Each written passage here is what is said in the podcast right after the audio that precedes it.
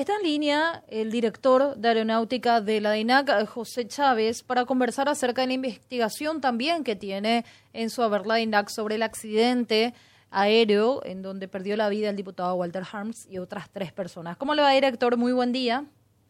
Buen día, buen día para todos. Un gusto estar con ustedes. Muchas gracias, director. También la DINAC en paralelo lleva una investigación en paralelo al Ministerio Público con respecto más a datos técnicos de la aeronave y de cómo podría haber ocurrido ese accidente. ¿Cuál es la información preliminar que ya recogieron hasta estas horas?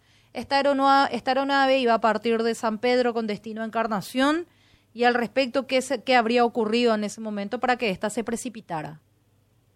Bueno, eh, la DINAC tiene un área que se encarga de, el estudio, digamos, de, los accidentes, que es el Centro de Prevención e Investigación de Accidentes Aéreos. Esa área pertinente en este momento se encuentra elaborando los, los informes. Eso lleva su tiempo en determinar las causas de un accidente. Pero hay...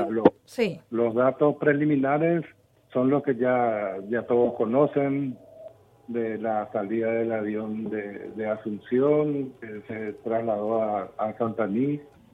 Y bueno, pero los datos técnicos en sí están en un proceso de investigación, que aprovecho en avisarles que hoy a las 9 de la mañana se realizará una reunión de prensa en el, la oficina de la DINAC en el Ministerio de Defensa en donde se van a poner a conocimiento uh, algunos datos ya de las diferentes áreas involucradas en esta investigación. José, ¿qué, eh, buen día antes que nada, también gracias por tu tiempo. ¿Qué es lo que se tiene a nivel de, al, menos de elementos preliminares y cuestiones más eh, físicas, si querés, del accidente? Más allá de las cuestiones de que hay que investigar y a posteriori que te puede llevar un poco más, eh, más de tiempo. ¿Qué se tiene a nivel de, al menos los primeros insumos que se pudieron recabar en, en estas horas? Bueno, nosotros iniciamos la investigación de mi área en el, el, área de dirección de aeronáutica, en la parte normativa. Entonces nosotros verificamos la situación de la aeronave en cuestión. La aeronave está habilitada perfectamente con todos los mantenimientos, las pólizas de seguro al día. El tripulante, el piloto, tenía licencia comercial habilitada, y vamos haciendo ese tipo de, digamos, de análisis de todas las cuestiones preliminares, ¿verdad? En cuanto a aeronave y piloto, todo al día. ¿Y la, y, la pista y demás? Y eso estamos enfocándonos en la pista, ¿verdad? Ahora, una, una, consulta, José, porque yo había leído en algún medio de comunicación que, según informaciones de DINAC, el plan de vuelo no establecía ese, ese aeródromo, esa pista, como destino de la aeronave, sino otra. Eh, ¿Es así? Es así. El, el plan de vuelo se realizó con destino a otra pista. Le comento, don Benjamín, que nosotros tenemos un sistema de presentación de plan de vuelo por Internet que es que el que utiliza, digamos, de más del 90% de los pilotos. Ajá. Entonces, cuando uno va a presentar su plan de vuelo, ese sistema tiene unos filtros que si la aeronave, por ejemplo, no está en condiciones o no está habilitada, no le deja presentar el plan de vuelo, así como la pista, la misma cosa. Mm. Entonces, presentó el plan de vuelo a una pista que sí estaba habilitada, por eso procesó el plan de vuelo. Ahora, que haya ido a otro lugar, eso ya es responsabilidad exclusivamente del comandante de la aeronave.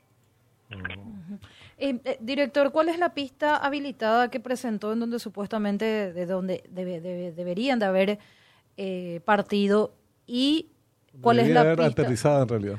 Eso. Y ellos tomaron otra si no me equivoco, la pista se llama, creo que Nuestra Señora de la Asunción o la Asunción. Así es. Entonces es una pista habilitada, por eso que el sistema lo dejó, eh, digamos, eh, dejó presentar el plan de vuelo. ¿Sería de en Santaní? Sí, en el sector de Santaní. Y ellos eh, salieron de una pista rural hablando mal y pronto. Claro, ellos tenían como destino también una pista rural, pero habilitada, ¿verdad? Es una encarnación ya. ¿Esto suele ocurrir con cierta frecuencia, que se, se marca un destino y se aterriza en otro? Y mire, cuando nos eh, ocurre y cuando nosotros tomamos conocimiento, normalmente se toma conocimiento ya por un incidente o denuncia. Entonces actuamos en consecuencia y eso es un, digamos, una falta administrativa en la cual va a un sumario y a resultas del sumario se aplican eh, multas en jornales. Mm. Y que también dependiendo de la gravedad va hasta la, la, suspensión del piloto o la cancelación de la licencia. Hay varios casos de esto. Sí, la pista habilitada era Santa Asunción. Santa Asunción, sí. Bueno, qué pena este cambio porque efectivamente entonces la DINAC no, eh, no asume responsabilidades, digo, de habilitar una pista que después podría ser la causa de un accidente. Claro, Claro, la pista, él, él fue a una pista según los datos preliminares porque estamos cotejando los datos, no está habilitado, ¿verdad?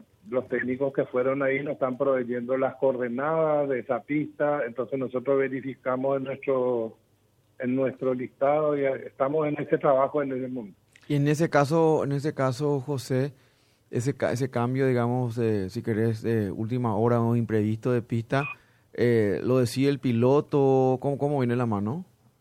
Claro, él es la responsabilidad absoluta del comandante de la aeronave.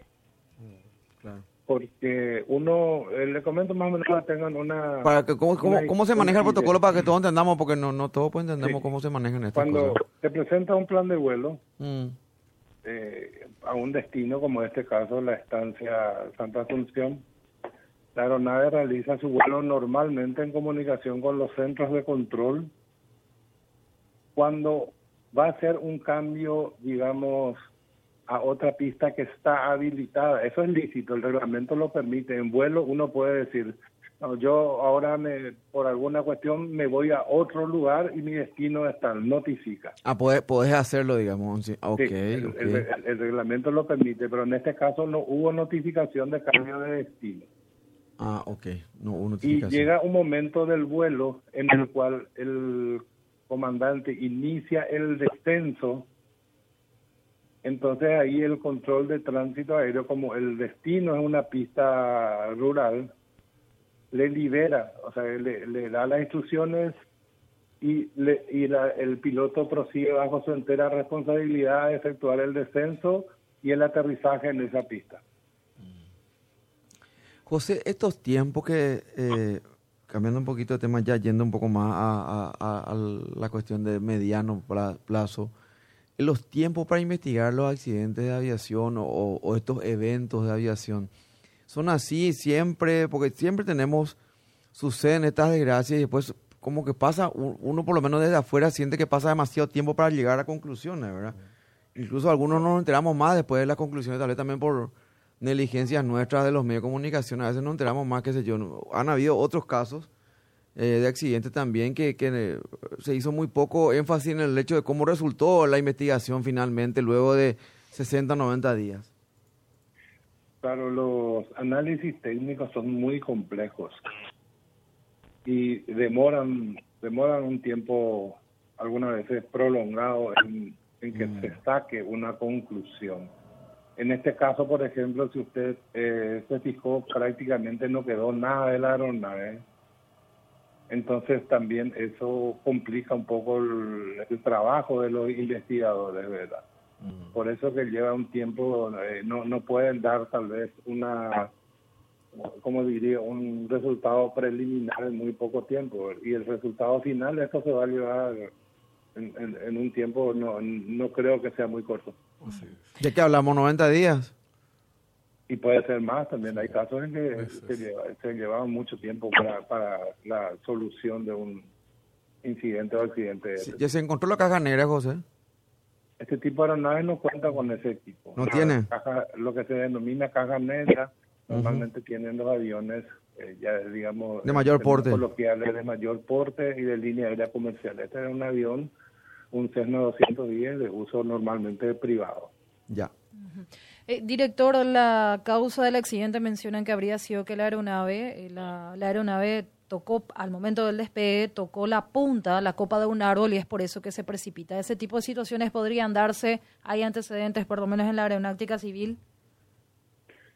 Y mire, eh, yo en este momento no tengo en memoria, pero puede ser, pudieron haber ocurrido casos similares, pero no debería ser porque para habilitar una pista se tiene en cuenta todo, que, que, todo debe estar limpio, las prolongaciones de la pista, los costados, libres de obstáculos. Claro, y en este caso estamos hablando de una pista totalmente, eh, por llamarlo pista nada más, pero lo utilizaron como un, como un lugar para poder tomar vuelo. Le agradecemos, director, eh, que nos haya atendido y bueno, dando, dándonos esta información preliminar no a las órdenes y estamos a su servicio siempre. José Chávez, director de, la, de Aeronáutica de la Dindacoy a las 9 de la mañana.